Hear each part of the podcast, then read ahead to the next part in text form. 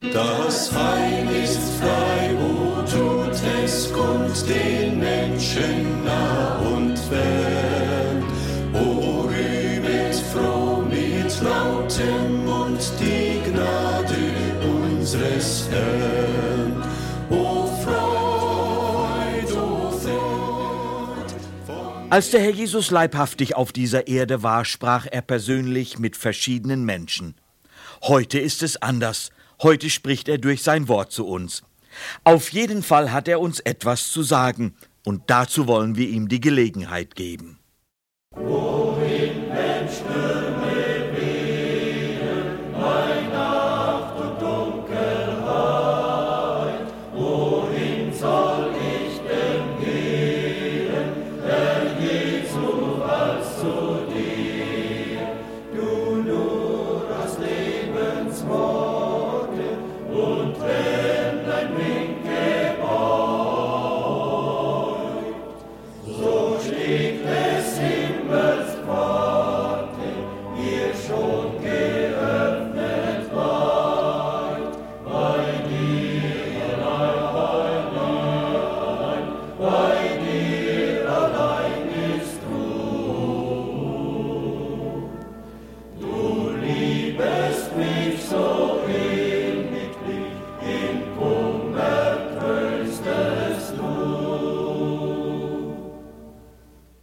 Mensch beten wir bitte.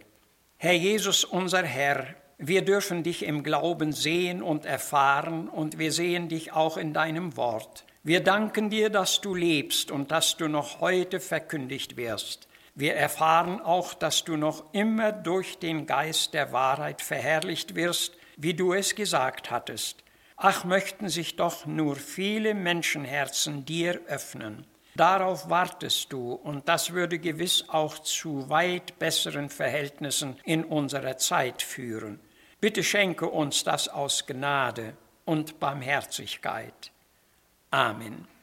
Komm zum Kreuz mit deinen Lasten, müder Marter, wandre du. Bei dem Kreuze kannst du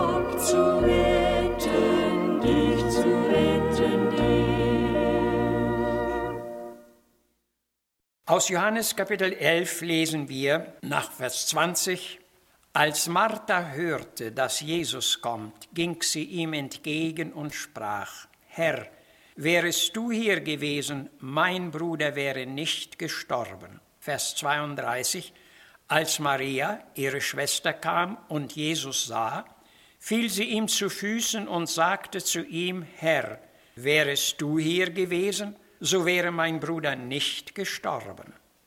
Diesen Gedanken wollen wir nachgehen. Herr, wärest du hier gewesen. Welch ein erstaunlich großer Glaube ist hier aus den Worten der beiden genannten Schwestern erkennbar. Sie waren dem Herrn nicht zu gleicher Zeit begegnet und machten doch beide den gleichen Ausspruch. Herr, wärest du hier, das heißt in unserem Hause gewesen, so wäre unser Bruder nicht gestorben. Das war fester und unbeirrbarer Glaube. Martha und Maria und deren Bruder Lazarus wohnten zu der Zeit in Bethanien, unweit von Jerusalem. Archäologische Ausgrabungen bestätigen, dass es diesen Ort schon vor der Zeit Jesu wirklich gab. Jesus war mit den drei genannten Geschwistern enger befreundet und öfter bei ihnen eingekehrt. Nun war hier ein tiefes Leid eingetreten. Lazarus war erkrankt und war gestorben. Über die Art der Krankheit erfahren wir nichts. Auch andere Einzelheiten bleiben unerwähnt. Aus dem Zusammenhang des Berichts wird aber deutlich, dass es in Gottes Plan stand, hier ein außergewöhnliches großes Wunder zu wirken. Die beiden trauernden Schwestern ließen jedenfalls Jesus rufen und er kam. Er nahm Anteil an dem eingetretenen Schmerz und er war sogar zu Tränen gerührt. Schon das lichtete die Umstände auf und bewirkte trostvolle Veränderungen. Lazarus sollte wieder leben. Jesus hatte bereits bekundet, die Krankheit ist nicht zum Tode, das heißt nicht zum bleibenden Tode, sondern zur Ehre Gottes und dass der Sohn Gottes dadurch geehrt werde. Mit diesen Worten suchte Jesus den Auferstehungsglauben unter seinen Jüngern zu erwecken. Das wollen auch wir beachten und an den Ausruf Jesu denken. Mir ist alle Gewalt gegeben im Himmel und auf Erden, Matthäus 28. In seiner Macht liegt alles, er steht auch über den Tod, und der echte Glaube kann das fassen. Wir gehen nun zurück zu dem vielsagenden Ausspruch, Herr, wärest du hier gewesen. Dieser Ausspruch lässt sich auf viele Verhältnisse und Nöte im Leben der Menschen anwenden. In einer Tageslosung las ich zum Beispiel kürzlich folgenden Bericht. Drei Mädchen, alle unter 20, waren lebensmüde. Sie kannten sich nicht. Über Internet verabredeten sie sich aber zum gemeinsamen Tod. Sie trafen sich in einem Bahnhof und ließen sich dann von einem Taxi zum Zelten in einen Wald bringen. Ein Stück weg von der Straße stellten sie im Unterholz ihr kleines Zelt auf dichteten alles von innen gut ab, setzten Kohle in Brand und starben an der Kohlenmonoxidvergiftung. Sie hinterließen ein Abschiedsschreiben mit ausreichenden Hinweisen auf ihren vorgeplanten Lebensabschluss. Wie schade und wie entsetzlich traurig. Hier kann man in ganzer Überzeugung sagen, Herr, wärest du hier gewesen, wärest du im Leben dieser jungen Menschen gewesen, so hätten sie mit ihrem Leben niemals so abgeschlossen. Christen geben solchen dunklen Gedanken keinen Raum. Sie sind Menschen des Lichts, sie leben im Frieden mit Gott und haben einen festen Halt in Christus. Auch du hast ein Anrecht auf diesen gesegneten Stand. Darum werfe dein Leben niemals weg. Seltsamerweise musste ich in diesen Tagen wiederholt an einen jungen Mann denken. Als Kinder waren wir über einige Jahre sogar zusammen zur Schule gegangen. Die bitteren Kriegsjahre trennten uns. Erst nach Jahren war es wieder zu neuen Spuren und zu einem neuen Wissen voneinander gekommen. Er hatte sich mühsam von Polen nach Deutschland durchgeschlagen und hatte in einem Dorf bei Bauersleuten eine Stellung angenommen. Es war ein kleiner Hof, der von einer Witwe und ihrer Tochter bewirtschaftet wurde. Mit dieser Tochter bahnte sich dann ein Verhältnis an, und sie gaben sich das Ja-Wort zum Ehebund. Nach einiger Zeit traten Differenzen und Nöte auf, und die beiden Frauen setzten ihn erbarmungslos auf die Straße.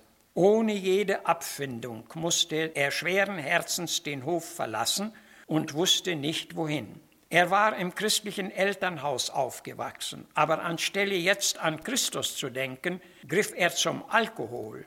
Das hatte sein Leben mehr und mehr zerrüttet und er war von diesem Laster nie wieder losgekommen. Krank, verbittert und im völlig haltlosen Zustand kam es mit seinem Leben zum Ende. Kann man nicht hier und in vielen ähnlichen Fällen wirklich sagen, Herr, wärest du hier gewesen, so wäre es gewiss nicht zu solchen leidvollen Ergebnissen gekommen. Aber wer will das erkennen?